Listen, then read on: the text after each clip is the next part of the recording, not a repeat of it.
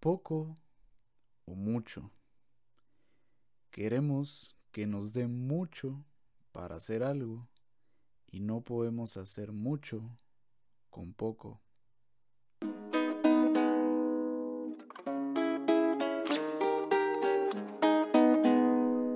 Este es un podcast libre de pensamiento cerrado, inspirando al despertar e innovando el pensamiento de personas como tú y como yo.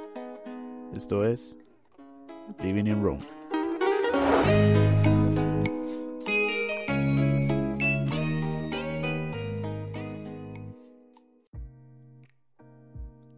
Lleva mucha razón esta frase que escuché hace poco.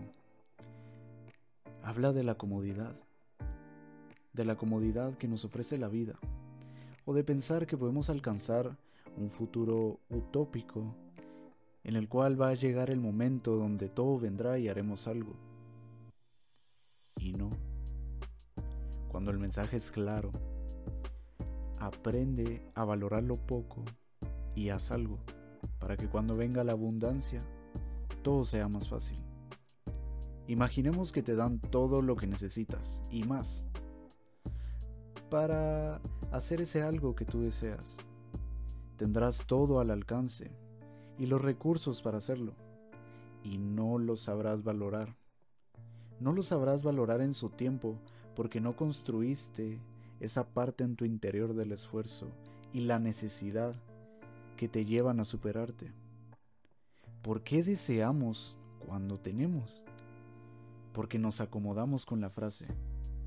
Cuando tenga lo hago.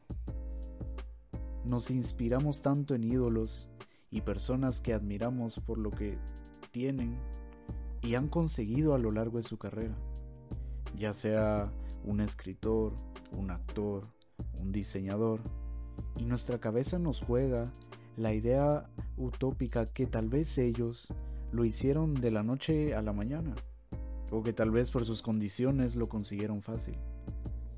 Cuando cada uno vivimos un proceso, en diferentes magnitudes, pero hasta ellos pasaron un proceso para ser hoy en día lo que son.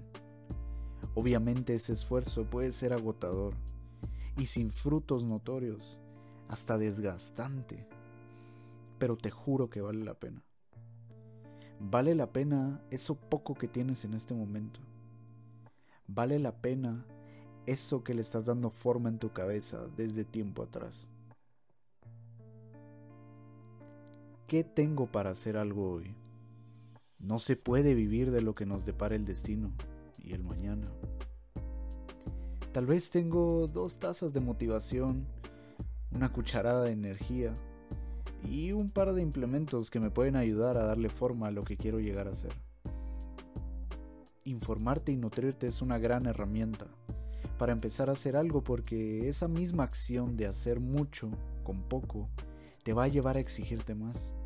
Tu mente y tu corazón te llevarán a que tomes acciones en el presente por las ganas que nutriste ayer. La realidad es que la mayoría del tiempo decimos, si es para mí, se dará.